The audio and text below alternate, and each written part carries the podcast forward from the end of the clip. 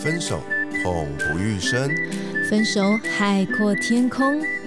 这世界上到底有没有完美的分手呢？我是鼻头大叔，我是胡咪，欢迎收听《分手的九十九个理由》，陪你爱出自由，爱出丰盛。Hello Hello，我是胡咪，我是鼻头大叔。欢迎收听《分手的九十九个理由》，我们是一个聚焦探讨亲密关系议题的 Podcast 频道。如果你喜欢这样子主题的话，记得按下订阅以及打开小铃铛，你就会收到节目上架的第一手通知。今天很雀跃的开场，因为今天邀请的好朋友就是邀请好朋友燕京。等一下，我还没有让他打招呼哈，就是。他 在旁边翻了一个白眼，没有啦，我一定要很想讲一下我跟燕京的那个相识过程啊，非常有趣。就是燕京他之前出第一本书的时候，然后我们曾经那个时候我在那个呃脸书上面有在开直播介绍书籍，然后反正就一些因缘机会，我们就一起直播。然后对燕京的印象就是，呃，我说看到他的照片还不认识嘛，我觉得天哪，这是哪来的小仙女啊？就是仙气飘飘这样子。所以呃，我想象中的是这样子。然后等到我们见面的时候，我就哦。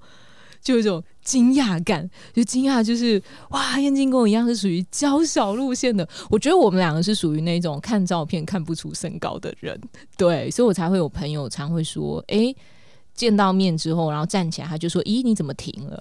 我说什么怎么停了？就这么高而已，已经站到极限了。对，然后我们在那一次的直播留下很愉快的印象。然后后来燕京他也常常就那时候。我觉得他真的是一个很爱分享的人，对他就会跟我讲说：“我有一个什么课，我们去上好不好？”然后我们那时候还一起去上了什么阿育吠陀的课程。我还记得我们互相拿精油，然后拿精油帮我抹肚子的那个 过程。所以，我我在很低潮的时候，燕京也曾经为我抽过牌卡，这样，然后我就觉得哇，真的是一个呃很温暖的，然后很。乐于分享的，在我心目中这样的印象。然后今天燕京出了第三本的书籍，真的就是这两天而已，热腾腾的新书这样。所以我们在第一时间就觉得哇，一定要让燕京来跟我们聊聊他的这个新书，而且跟我们的题目主题非常的契合，就是分手的这个议题。对。你是不是第一次遇到开场这么久的主持人？觉得很开心。燕京要跟大家自我介绍一下吗？好，大家好，我是燕京，然后大家可以叫我 Amazing，因为燕京反过来念就是经验，就是 Amazing。那我现在是一位自由的工作者，平常做文字的接案，也做活动企划啊、专案管理等等的。然后呢，我自己是一位裸奔系的作家。就是呢，我每个书写都是关于自己的故事，然后非常非常的诚实，这样子，真的是很诚实。燕京的这个第三本本书叫做《我不想活得正确，只想活得像自己》，真的是裸奔，对，不知道用什么形容词形容了。一开始看到就是说，哦，跟我跟我的男朋友分手了，然后。我就会说啊，什么这是可以写的吗？你男朋友同意吗？啊，哎，不对，应该叫前男友。我是很吃惊这样子，对，所以，我我其实自己是挺好奇的，因为我现在身旁还坐着一位作家，我旁边这个作家是我们 V 头大叔，他到现在都还没有出生呢。我很专心在听你们讲话，我觉得好好有趣哦。对，所以我觉得我在你们两个身上，我今天有点像旁观者，一次采访两个作者的感觉，我感觉到一种很微妙的差异，耶，就是像燕京他在书里面啊，就会提到说，哦，身为一个作家如何如何，或者是说，呃，身为一个作家，我总是会把我的故事，我把我的生活写进文章里面，这样子，对，会直接在书里面这么写到，然后甚至也会告诉，因为书的后面就有提到说，哦，其实他都是有问过这些朋友，说是不是能够让我把你们写进书里面，所以他其实是一直很有意识的，好像，哎，我是一个作家，这是我的生活，这是我的日常，同时。也就是我这样，可是飞头大叔比较不是属于这种系列的这样，然后我就觉得这很微妙，所以我就有点好奇，说你是怎么看待自己？哦，我是一个作家这种身份，呃，然后跟你的生活，你觉得他会有没有什么样子的呃冲突啊？然后或者是说，从以前到现在那种适应历程，就从第一本书啊到第三本书这样，嗯。我觉得就是会成为作家的人，应该基本上都有一个特质，是我们的感受力是一定是很强的。嗯对，，所以一般人可能会觉得没有什么的小事，或是觉得没有什么的一句话，我可能突然之间就会被被触动，嗯然后记忆力很好，就会把它记下来。嗯然后呢，就会在内心一直反刍，然后不写出来就会觉得很痛苦，它就一直卡在我的心里这样子。对，所以像这一次这一本书，是因为我去年发生了很大的人生的大转变嘛，就是我去开刀切了六公分的大肠，然后又离开六个月的工作，然后跟交往六年的男朋友分手，对，就是一组六六六。对，我就觉得哇，这个故事怎么可以不写呢？对，怎么可以不写？我都已经就是痛苦成这样子，对，大肠都切了。对，全部都断光光了。对，那这个历程一定有一些什么样的东西是很可以去分享的，这样子。嗯对，所以就会觉得说，应该也有人在生命的转变过程，他可能也是很迷惘，可能也是很痛苦的。如果我走过来，然后我可以跟他分享说，第一个是你不是孤单的，有人跟你一模一样，对嗯他也在这个历程中。然后第二个是，诶，我给走过来了，所以也许这条路并不是没有尽头的，它一定是有一道光在那里，在远方，所以你其实坚持下去，这个阶段性的痛苦一定是会过去的。对，所以我觉得。会想要把这些事情写出来，其实很重要的就是带给大家一种陪伴，然后让自己的痛苦不要就是白费这样子。对对对，你会有纠结吗？我跟你说，这本书真的很很赤裸。很赤裸，对。我看到一半，我差点看不下去。哦，他的看不下去是有点害羞，想要遮眼睛的那一种，不是不好看，大家不要误会国中。的时候第一次看那种你知道的健康教育的课本对，对对对对对，我看到一半，我说哇塞，这是我认识的燕京吗？真的。然后哎，胡明老师刚好说你跟燕京认识的经过嘛，哈、嗯其实我也有哎、嗯嗯，对啊，我我一直觉得生命的安排很有趣哦。嗯对，刚刚提到说关于写作这件事嘛，哈，我还记得我也是大概在两年前吧，我出了自己的第一本书，那时候我对我与我这个成为作家的身份有那么一点不适应。嗯那也因为这样的原因啊，有一次我就真的在网络上，哎、我真的是那时候不认识燕京的，我不知道怎样就认识了他，我就敲他说，我想跟你请教啊，类似呃写作这件事情的一些态度吧。没想到他竟然答应了我、哎，那我们就约在一个小咖啡厅嘛，哈，那是我们第一次见面，然后我就跟他拿了他的书，跟他跟他见了一次面，就那一次嘛，对不对？嗯可是我万万没有想到，之后我才知道说他也。认识胡米老师，然后今天有这么一个缘分来我们两个主持的节目，啊，有个中年大叔突然约你出去，你不会害怕吗？不会不会，因为他那时候我就是就是很真诚的人，你都会感受得到，嗯。然后你会也会对这个人很有兴趣，想要知道他的故事到底是什么。啊。对，因为我觉得真的对于现在这个社会，我觉得男性其实他们的包袱是很重的。嗯加诸在他们身上的责任啊，经济包袱是很重的。然后他竟然写了一个他的就是失失业业的日记日记，嗯对我觉得那是很重要的。我其实非常非常鼓励大家把更多自己的脆弱面，或者是说阴性面这些样的事情，就是说社会上不准你说的，去把它说出来。因为大家会痛苦，就是因为很多事情被压抑、被不能说嘛，所以我们就觉得、哦，我好像有一个很糟的地方，我要把自己藏起来。嗯可是你内在就会每天夜深人静的时候，就会一直觉得哦，我是不是真的一个很糟的人啊？嗯可是当你一说出来，你才会发现，哎、其实搞不好谁谁谁是跟我一样的大。家一样糟，对，大家一样糟啊，根本就没有人是完美、是神圣的，就不需要大家都盯在那边。对对啊，所以我那时候就觉得哇，这个人很勇敢，他愿意以一个中年男性的身份来去揭露他自己的这一部分的故事。对，啊，哇，燕京这样看待你，今天也揭秘了耶。啊，不过我我我比较更压抑的是啊，那一天聊到半夜啊，他就跟我说啊，我男朋友来接我了，嗯，然后我们就稍微聊一下，就觉得这个男生好贴心，他们的关系好好。嗯。就我看到这本书，他竟然 他竟然被分手了，可，是是燕京提出分手，在书里面提的而且在书里面也提到说，这个男的其实很完美，他从头到尾就是一样很爱你，很包容，对啊，那我就觉得说，哇塞，我就觉得你好勇敢哦。嗯，其实没有到完美，当然写进书里，我们就不会去说人家坏话，对前男友阶段请自动跳过。对啊，但我觉得应该说，我们都对这段感情是尽心尽力的，两个人都是、对，所以其实像书里面有讲到，我们那时候谈分手的时候，我觉得真的很像是一个。毕业典礼，哎，因为我们在一起六年，其实就很像读完一个小学的同班同学嘛。对，对，然后大家可能接下来各自升上国中了，那可能在不同的国中就读之类的。对，嗯所以在那个当下，是很痛苦的，可是我内心又知道说这个决定是完全正确的。嗯，对，就是过了很久以后，有人问我说你会不会后悔，我就说没有，我一直都觉得它是很正确的。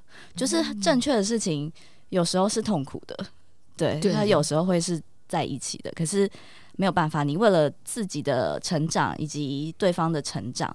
那个嗯很痛苦的决定，我们都必须要去面对。所以那时候我其实就感觉到，一个是我们对未来的想象不一样嘛，嗯他是很希望可以结婚生小孩的人，嗯，但我对于这份的憧憬并没有这么的强烈。嗯对，然后当然大家很多的个性跟处事上面或者兴趣其实都不太一样，嗯所以也会想说，那如果各自放开，让彼此去找下一个阶段更适合的对象，是不是其实是更好的？嗯对，所以我觉得每一对情侣在在一起的当下，一定都是最适合彼此的状态。可是时间真的会会改变嘛？对人一定是会改变的。嗯对，所以到下一个阶段，他可能会有他更适合的人，我会有我有我更适合的人，然后这个嗯痛苦的决定就必须要像开刀手术一样把它切下去。嗯。嗯，你会用勇敢来形容自己吗？这样是勇敢还是？我其实是很后来才发现是勇敢，就是有很多朋友跟我说：“哎、你很勇敢哎、嗯你因为如果是他们的话，他们可能就会拖着很久，不敢去面对。嗯但我其实也没有真的这么勇敢，因为我觉得我大概其实可能也拖了一年多吧，就是从有这样的感觉开始，然后我自己也不是说哎、诶第一时间我就觉得我要立刻面对，嗯我可能也是很压抑啊，然后故意让自己去回想说，哦，我们在一起的时候有很快乐的时光啊，他有很可爱的地方啊，就是让我自己去重新试着去喜欢上这个人，这样子。嗯对，所以我觉得这个勇敢有时候可能是到最后一步了，你已经感觉到。我不得不做这个决定了，这个嗯内在的心声是非常非常大声的，没办法再忽视了。嗯嗯，那你后来也做了一些呃其他的事情，例如说嗯到海外去待了很长一段时间。嗯对，嗯好啦，其实就是在那个书里头写到的嗯关于对于自己女性身体的探索嗯的这件事情。嗯你觉得你是在经历过了这些年以后，然后慢慢慢慢，然后突然才意识到说，哦，对啊，我们女孩子本来就应该对自己的身体嗯有更多的认识啊，嗯嗯嗯就是呃，经历过这段时间，还是说你突然在那个呃分手之后大解放、欸？讲的好像有点奇怪。呃，我觉得应该说，我在书里面提到我在国外，然后有一段嗯。艳遇，然后这段嗯。艳遇让我重新去意识到我自己跟我自己身体的那个距离跟他的嗯。不了解嘛。嗯，对我觉得这整个过程其实比较像是我可能过去都是一个比还蛮理性思考的人，哦就是因为嗯。我觉得现在我们说的父权社会，它强调是阳刚特质，是理性的，嗯所有事情都是可以数量化、逻辑化的，嗯对，所以我们很多思考的时候，我们都是用用脑去控制嘛。对，还有那种公式，什么几岁的男子女子一个月就该做爱几次之类的，对还有这种数据统计。对，嗯对对对，但是我就发现，在整个我很，我觉得我呃很自豪自己也是一个理性的人，我可以做一个很棒的 PM 的过程，我好像忽略了我自己很。很直觉性的身体的感受的的这一块，嗯。那尤其是在过去跟伴侣交往的过程中，我觉得女生在性关系这件上这件事情上面，我们真的不敢有主导权、欸，真的，对，真的不敢说太多。一个是、嗯哦，我很怕让对方知道，其实我是一个有性欲的人哦。其实我也会半夜看 A 片哦，我很怕对对让对方知道这件事情。就会被人家觉得很对对对对会觉得你是个骚货，对对。然后嗯你很容易知道社会上会对这样的女生的反应，就是觉得啊，她欠干，哇，这个话多嗯难听，但大家就会嗯讲出来，那个标签就贴贴到身上。然后嗯女生也会觉得自己会有生生命的危险，对，可能走在巷子，别人就会觉得啊，反正你是这样的女生啊，嗯你知道我们欺负你也没什么啊，这样子，对。所以你会在性这件事情上面去非常非常压抑自己的需求，或是假装我就是一个冰清玉洁的 剩女圣女，对对，贞洁的女性之类的，对。嗯但是我觉得真的是，我觉得是年纪的关系，我真的是。到了现在，我今年三十三岁，我就觉得我不要再再装了，大家不要再假装自己没有性欲，然后没看过 A 片，没有自慰过。其实我们都很懂，对，但是是为什么我每次在跟男性性性爱的过程，我都要假装我不不懂，你要教我？人家第一次，对，就很奇怪。对，所以我那一次在这个艳遇的过程，其实是蛮悲惨的。大家可以就是请听众朋友去看书，对对对对，请是一个看书。对，那个结果还蛮惨烈、蛮血腥的现场。对，但是我想要让大家知道的是说，我当下就有发现一个很奇怪的状况是，OK，今天阴道这个东西长在我身上哦，嗯它二十四小时跟我生活在一起，嗯但我竟然在当下，我会期待说，另外一个没有长这个器官的异性要比我懂怎么样去。去进入这个阴道，怎么样让它先有湿润之后，才有办法进入？嗯。其实他根本不可能会懂啊，他的学习绝对是来自于 A 片嘛。嗯。那 A 嗯。片演的，大家知道都是太夸张的，对都不是正确的。嗯嗯对对对。嗯所以我就发现，哎、不行，女生这个时候真的要有自己话语权呢、我必须要去告诉她，我现在是舒服的还是不舒服的状态，我需要更多的什么样的前戏，什么样的的按摩，或者是、呃现在的速度应该要怎么样，我的身体嗯。才会是比较可以承受的范围，这样子。对。嗯嗯哼。嗯。，B 头在旁边都不敢不敢答话。我一直想说，我们的这个男性朋友在此时，对，所以身为男性，你看到燕京的书里面，哎、我今天真的好像防两个人感觉，因为 Vivo 今天很害羞，他不敢说话。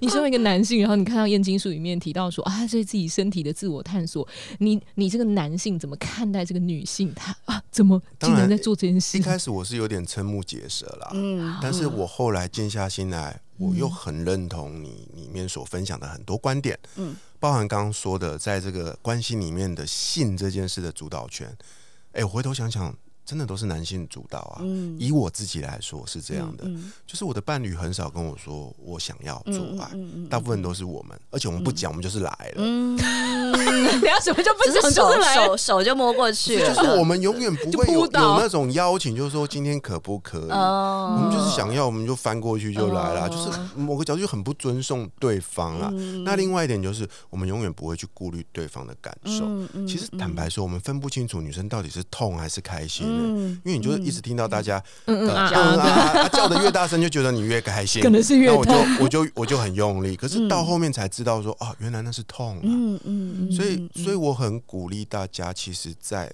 做性爱的事情的时候，也是需要沟通的。嗯比如说，左边一点，右边一点，上面一点，下面一点，或者是用力一点，轻一点视。力检查，左边右边，真的不要笑，不要笑，这是真的。因为嗯呃，因为女性如果在这方面不多说出你的感觉，身为一位嗯男性，我们永远不嗯懂。嗯我们得到太多错误的性知识跟性观念。嗯没错，你知道那些 A 片上演的，我必须嗯得说，包我是男性哦嗯，百分之九十我都觉得很怪。嗯嗯对啊，比如说，比如说什么，呃，就是没有前戏就直接来，嗯嗯。或者是很暴力，嗯，或者是做一些很粗暴的行为。嗯。那再后来，就是我跟一些女性友人确认的过程中，我都发现那完全都不是他们喜欢，嗯 反而是 一些我们很不习惯的事，比如说要很很长的前戏，嗯嗯嗯，要很温柔。没错，这些东西都是我们不习以为常的，对，嗯就是完全相反的，完全相反对对对，所以我刚听你讲，我是不是很惭愧。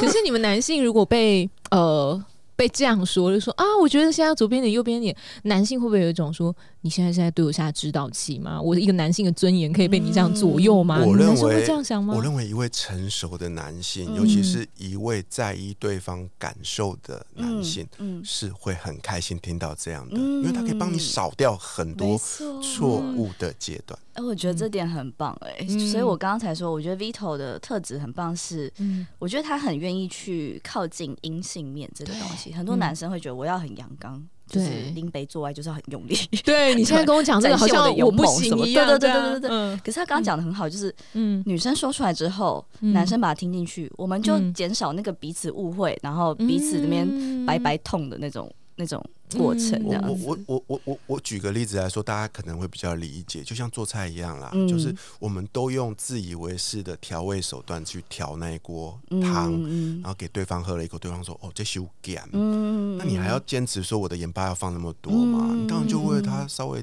做清淡一点嘛，对因为你这锅汤是要给他喝的。对，没错。嗯所以我刚刚听到 Vito 说他觉得很惭愧，我也觉得是还蛮开心的。我觉得我前几天就有跟朋友聊到，我觉得愿意愿意道歉的男性是非常嗯。非常珍贵的。真的，对，像嗯。最近就是 Netflix 有一部剧嘛，叫《嗯。此时此刻》，我看完了，我很爱第二集，就是郭嗯雪芙跟刘俊谦的那一集。对，他是讲一个呃，因为像是一个听障人士，对。然，后他去到一个按摩店，嗯。想要找一位小姐，有点像是买春这样子，嗯。但是他们却意外的，就是有了很多心灵的交流。嗯对，那我在里面看到这个男性，我觉得很棒的是，他他在自己在那个按摩间勃起的时候，嗯，他会立刻道歉，就说：“哎、不好意思，我这个生理反应是不是会造成你的不舒服之类的。”对对对对对我看到觉得哇，这男生一定会让人很心动，嗯对，因为你不会把你自己的呃性反应推卸给女生说，都是你害我引起性欲，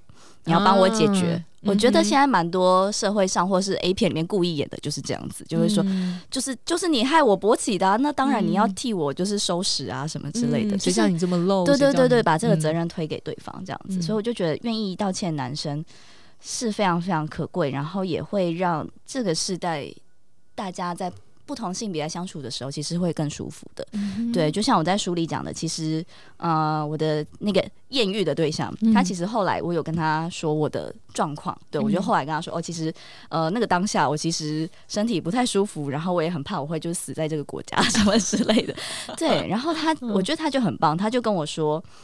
哇！如果你那时候让我知道的话，我一定会马上回去陪你，这样子哦很温暖。嗯对，而且他其实是一个才二十一岁的的小弟弟，小我这么多岁，但是嗯他愿意这样子做，我嗯当然心里就完全不会有任何责怪嘛，嗯就会觉得哇，他是一个非常愿意去倾听你的不舒服，然后嗯去回应你的这样子的人。所以我觉得新的世代的男性，我其实还蛮期待说有更多的男生可以去展现这样子的脆弱、这样的阴性面。嗯然后我同时也觉得。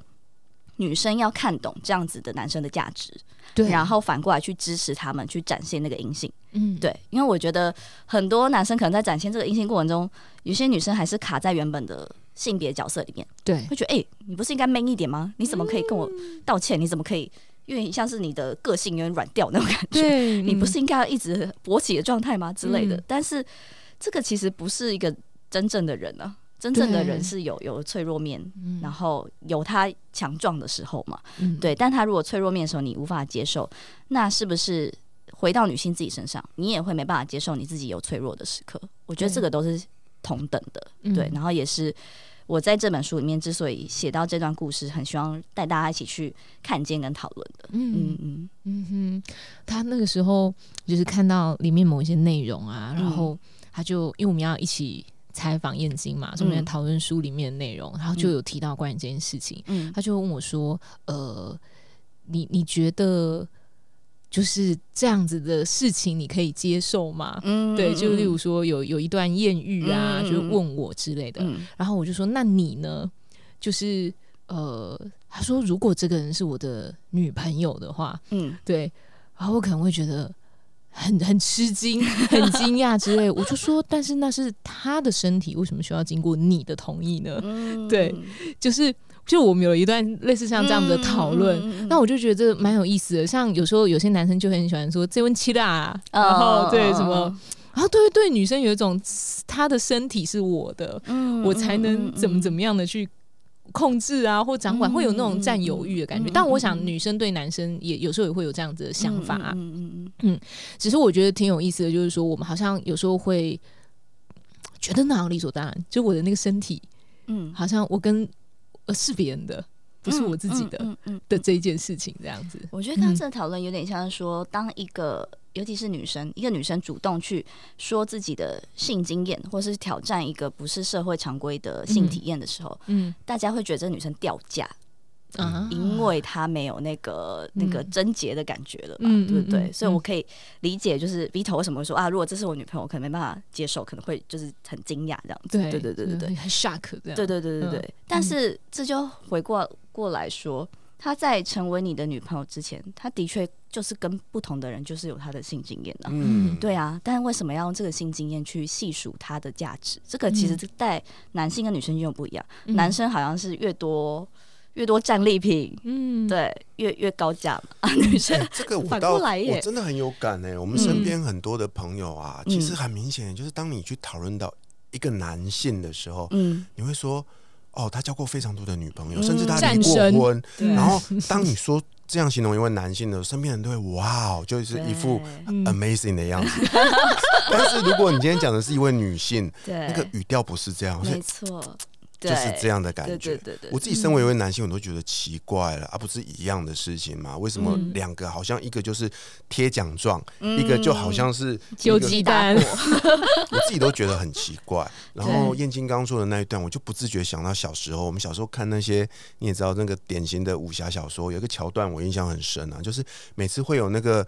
被玷污的女主角，他们就会以死明志，有没有？然后就只是被玷污一下，而且她不是她她自己的，然后她就自杀了。对，嗯，然后就就就这样了，然后就一朵花这样子 缓缓掉落，我就觉得好奇怪、一哦。朵花缓缓掉落，对，所以我觉得这个真的是一个非常非常深的、非常超深的议题，而且也是我觉得性别议题中最关键、最根本的，就是性这件事情。嗯。对，因为它其实就是在讲到说，对于生育下一代的控制这件事情，嗯。所以社会才要去约束女性嘛，嗯。因为你会生下下一代，然后下一代就等于说，它代表了一个这个父权制的继承制度，嗯，对对对，决定说谁可以去继承我的财产，嗯那当然他必须要是一个正统的我的血缘。嗯我才可以嘛？但如果被我发现这根本就不是我孩子，我还继承给他，嗯这个这个男性一定会非常非常愤怒，非常生气嘛。嗯对，所以而且又只有女性可以知道说这个孩子的爸爸到底是谁对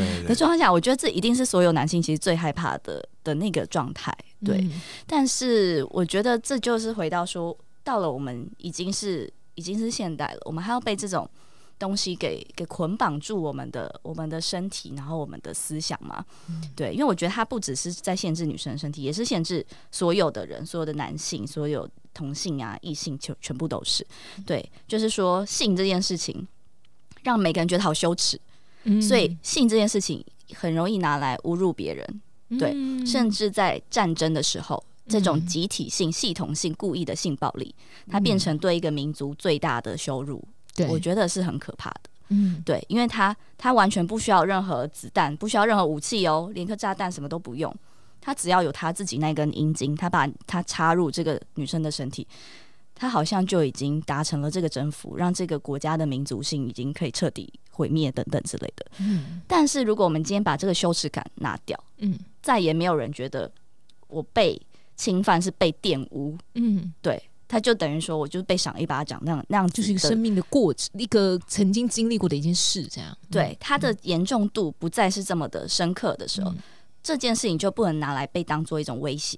嗯，对，所以我其实最在意的是这件事情，就是嗯。大家对这件事情最羞耻的时候，这件事情就把你压得死死的，你就没有办法去挣扎还是什么之类的。嗯对，所以我希望可以带给大家的那种解放或者是自由是这样子的。嗯。嗯，所以真的是写这本书的时候，我我刚刚本来就想问这个问题，我觉得得到解答，就是说，嗯。哦，他在书写的过程中，或是要即将真的就要上市了、要印刷的时候，你有没有一种纠结，就是说，真的要把它印出去了吗？这样子。我觉得多少会啦，还是有 对我当然，尤其我觉得真的就是，我觉得女性嗯。读这本书应该都可以懂，但我嗯。的确会担心，就像 Vito 这样的嗯男性读者，嗯对我我完全知道男性读者嗯就是在台湾这个社会的脉络下，男性读者的的观点可能会长什么样子，然后或者是长辈。比较年长一点的，不管男性女性，大家的嗯观点会是什么样子？这样，嗯这的确是我还是会去担心的。可是我觉得那个过程有点像是就是你在跟自己拔河了，没错，就是如果我今天退缩了，那我不就回到跟大家一样会很害怕的那个样子吗？羞耻感，对啊，我就又被那个羞耻感抓回去了，嗯我又动弹不得了。嗯所以如果我今天要突破的话，我就要面对我最害怕的事情，嗯就是可能会有这些人的的眼光，或者是可能会有一些不友善的言论对对对对对，等等的发生。可是，不就是因为这些声音的存在，我们才需要去打这一仗吗？嗯对，这个就是我想要去做做突破的。所以到现在，我其实我当然就是尽量不要自己多去想说，哇，到底有谁可能看过呢？家中的 叔叔啊，还是舅舅啊，还是什么之类的？算了，就是假装没有这件事情。他们根本还不知道你出书吧？他们们家中长辈应该都知道，都是大家都有在看脸书这样子。对，但我觉得，因为我是保持着一个善意的心情在写这些事情，嗯所以我觉得就算有误会，终究也许有一天会有更多人去理解我为什么要去写出来这些事情。嗯。眼睛刚刚说到自我的突破嘛，哈，其实呃，其实我在燕京的这三本作品里面哦，我有感受到它其实是连贯的，哎，因为对我来说，我真的就是一本一本读到现在的。嗯。我在你的这个历程里面，在你这个分享的文字里面，我看到一位身为女性的成长吧。嗯嗯嗯，对啊，那我是很佩服的，因为我在你这个年纪的时候，我整天就是被关在工厂里面，嗯每天就是朝九晚五，嗯我根本就没有去觉察，也没有去意识到我究竟是谁。嗯嗯。但是我却在你的一本书一本书里面看到了你不断的在思索这个问题，嗯，你不断的再去做出一些挑战，嗯。而且最难能可贵的是，你赤裸裸的把它化成文字、嗯。书写出来，嗯。这是我非常佩服你的。又回到、我又回到胡米老师刚刚说的，身为一位创作者，身为一位作家，嗯。你的这份勇气真的是让我深深的 佩服、哎、嗯，我觉得真的就是，这我不知道这要讲说是天生的还是，就是真的是有一种不写会死的感觉。我刚刚就想讲这句话，对你刚刚一开始讲说，我想说哇，你现在这个，你刚刚讲话那个 keep it，就是有一种 嗯我就是要写啊，我校外戏啊，对对就好像就是生生来到这个地球，我就是为了做这件事情啊、所以你有感觉这是你的使命了，对啊，我觉得这是我的使命，哦就是活成一个嗯非常不一样的姿态，然后告诉大家嗯这样也可以哦。所以你不一定一定只能怎么样，一定是可以的。你有嗯感觉是从什么时候开始发作的吗？还还是你吃了什么东西之后突然变这个样子？突然变性是不是？嗯，因为我其实，在燕京第一本书接触到他的时候，他还没有那么明显，像现在这样牙给他。所以我很想知道这些年唤醒生命代哎、际可。是我得说，嗯他虽然压起来，可是我在我身为男性的看法，他是越来越有魅力的、哦。对对对，他不是像一般坦白坦白说，我来我在认识燕京之前，嗯我对于一些倡导女性主义的人，嗯嗯嗯我其实不是那么喜欢的，嗯因为他们会嗯把自己打扮的很很男性啊，嗯或者是很阳刚啊，就是一副要跟你对干的样子。但是我在身上看到的还是一个全然的温柔的女性的模样，但是你表现是男性个人投射吧？我不知道，但是我表现，我看到你表现出来的样子，却又是 就是纯然的女性、啊。嗯嗯嗯，嗯我觉得这也是我自己蛮想要做的事情，就是我完全知道说女性主义这个词嗯让多少人感到很反感，嗯对，完全明白，然后也知道女性主义到这个阶段好像有一点点。就是我们不太确定那个下一步是是是怎么走，但嗯隐隐约约有感觉到，的确还是有东西可以去去改变的。嗯但我自己现在的思索跟答案就是，我觉得就是现在已经不是说呃我要到公领域去跟男性做竞争，或者是争取投票权、工作权这些，其实我们都已经都已经有了已。经有了，对对对，我觉得得这些公领域的东西，我们其实台湾真的非常非常幸运，我们都已经已经有，而且大家的意识也越来越成长。可是接下来下一步，其实真的就是回到私领域，回到家，回到你们的感情世界，回到那张床上的时候，大家能不能够让自己去更突破一点？就像刚刚说的，女性能不能在性爱中去发出声音，去告诉男性，诶，其实我觉得怎么样怎么样会会更好。嗯，那个很需要勇气耶。确实，对，我觉得那个勇气有时候是比你站在街上去大喊说性别平等还要更勇敢，嗯因为你身边这个人他跟你可能那个关系是非常紧密的，嗯，然后你很怕会失去他的爱。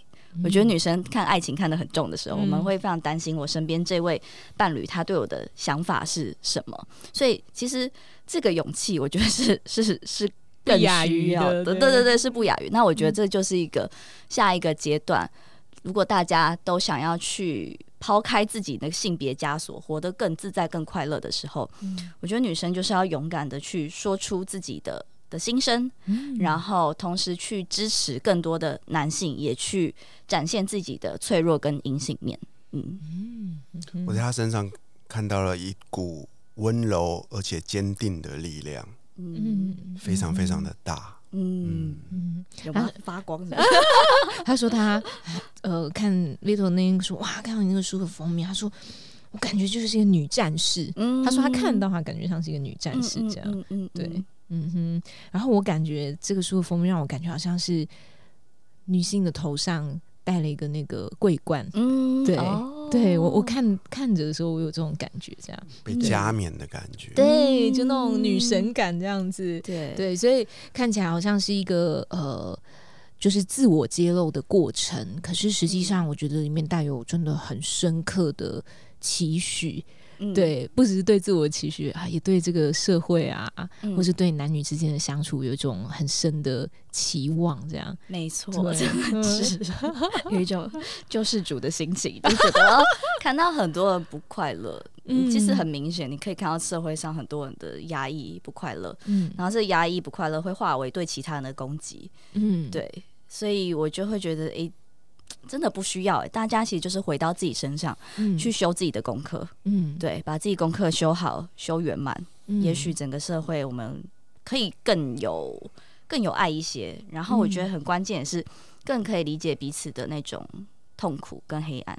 嗯，对，像我书里面有讲嘛，就是我跟六年男朋友分手，然后其实其中一个原因是因为我发现我喜欢上了一个别人，嗯。而且那个别人他自己也是有伴侣的状态。嗯，对，所以我这个感情状态其实是非常所谓不道德的，嗯。我好像有点像是要出轨，又想要去抢别人男朋友。嗯。对，所以我也是因为真的到了这个角色，我才发现哦，我以前都可以是当一个呃很正确的角色嘛，就是可以骂别人，自己是受害者啊，就是前前男友劈腿之类的，你就可以理所当然哭哭啼啼嗯，去骂别人说啊你们这些狗男女之类的。渣男，对对对，渣男。但是哇，我自己变成渣女的时候，你就想说，诶，渣女其实很容易变成呢、嗯没有这么难。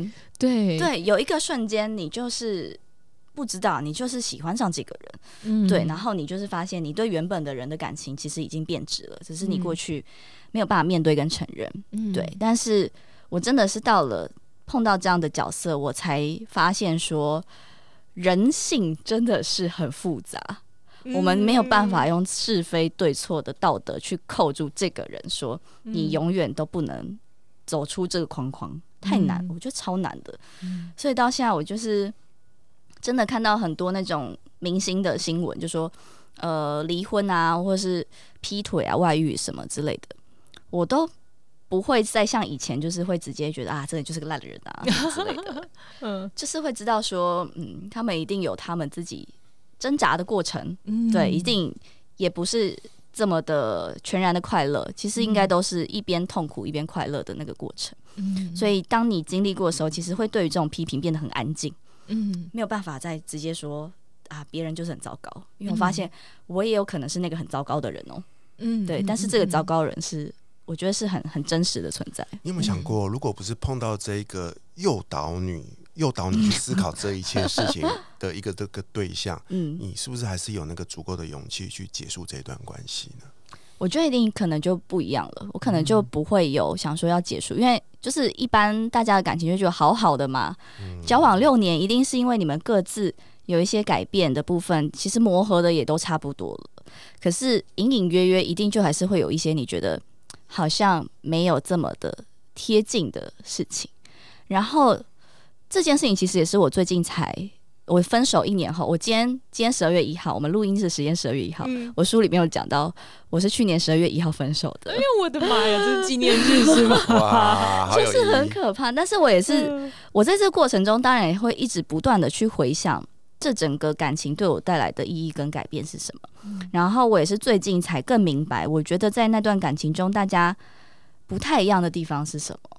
嗯，像我，我再回到刚刚前面我讲到的那个艳遇的那个过程，我的那个艳遇的对象他是讲呃俄俄文、俄罗斯文，就是，然后他也不会讲英文，所以他跟我沟通是他要透过翻译翻成英文再跟我沟通，嗯所以基本上是一个语言不同的状态。嗯，而且沟通进度很缓慢。对对对，一天只能聊一句。对，但是我就是在像我刚刚讲到说，当我说，哎、其实那时候我当下很不舒服的时候，他回应给我的是一个很温暖的接住，或者是我们在聊其他事情的时候，我突然觉得，搞不好我们讲的是同一种语言呢、嗯，那个语言不是说我们说什么英文、中文的那种，嗯而是我们用同样的感受在感觉这个世界，然后再做一个自我的表达。这件事情是很靠近的。嗯然后我突然理解说啊，这件事情可能就是我在前面一位伴侣身上我没有办法去感受到的部分，然后让我觉得我在那段感情中其实还蛮压抑我很感性的自己。嗯，对，就是在那段感情中，我可能就变成一个非常独立坚强的人，会觉得呃，因为他的工作是一个创业家嘛，所以要常常去体谅他的工作的状态。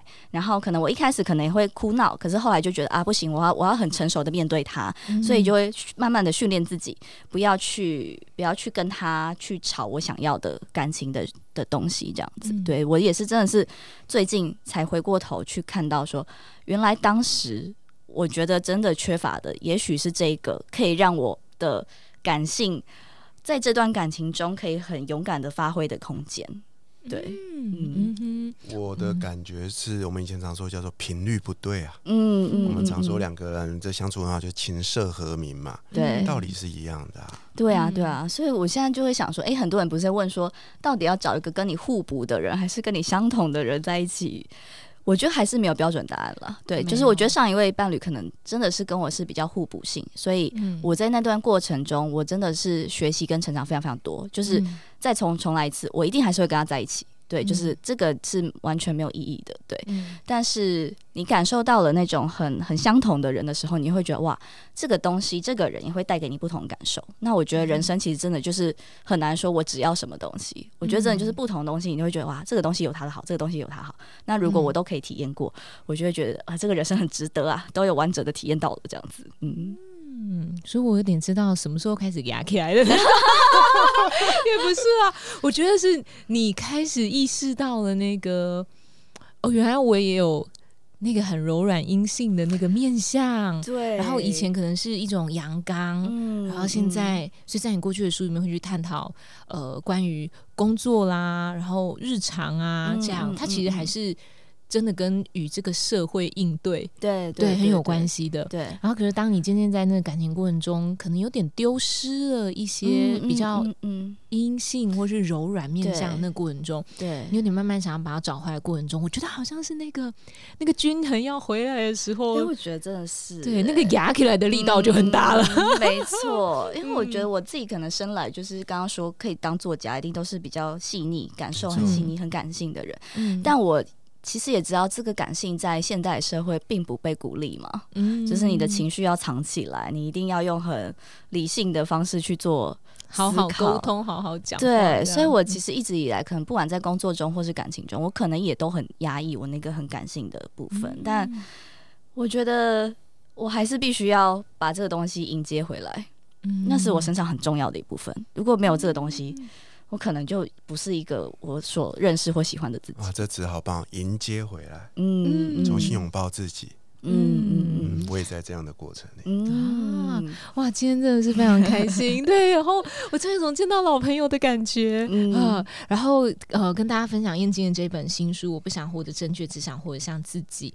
呃，我觉得今天这集真的非常的有意义，不过我也许会考虑把它放在再晚一点的时段播出。深夜时代，没有开玩笑，我们要挑战这个，我们早上六点就给你播出。对听完就转身跟你老公说：“嗯，现在过来。我来告诉你我想要什么，这样。很棒，超棒的。嗯 好哟，那欢迎大家呢，好，赶紧上网去预购燕京的这本新书，它有几本书，有电子书，就是挑选你自己喜欢的阅读的方式。所有的购书链接，还有呃，近期燕京会办的这个新书分享会的活动哦。最近一场在北部的是十二月十六号，在台北市的一间书店，啊那个名字就叫一间书店，一间我我没有在糊弄你，它就叫一间书店。对，然后呢，十二月十六号星期六四点到六点，如果你想要近距离跟燕京接触的话，那你就可以把握这个很近的活动时期。那当然也邀请大家呢，哈，就是来支持这本新书。嗯，那最后呢，我想要请燕京给我们所有的听众朋友们一些勉励，你会想要跟大家说什么话呢？每次到这个部分，我就会卡住。你对女性自我探索有没有什么建议？嗯，就是他从什么地方开始自我探索起比较好？我觉得重点就是不要等待，哎，哦是那个心态，不要再等待了，嗯。不要再等说有一个人会懂我，不要再等说有一个比我强的人可以带我去达成我要做的事，主动。对，啊自己去创造那个东西，没 DIY，错，嗯，也可以，也很重要。对，所以就是各种你想要的愉悦、你想要的快乐，嗯，全部都自己去创造，不要再等任何的救世主来了。我们自己就是那个救世主。哇，我起鸡皮疙哇瘩这。建议太宝贵了。这真的就是一个算是非常棒的一个，不管我觉得男性女性都是一个很好的勉励，这样子。嗯对，就从现在，就从此刻，不要等待。不管你想要表现你的阳刚，不管你想要展现你的脆弱，就是 right now，真实的去展现你自己。这样，嗯，耶、新朋友，如果听到这里喜欢我们今天分享的话，记得为我们留下五星好评，让我们知道你喜欢今天这个主题。也欢迎追踪胡咪跟 Vito 大叔，还有呢，在网络搜寻曾燕金 Amazing，不管在脸书或者是呃 Instagram 都可以找到哦。那相关资讯我们也会放在这一集节目资讯栏里面。永远记得活好现在，未来绽放。我是胡咪，我是 Vito 大叔，我是燕京我，们下一集见，拜拜拜拜拜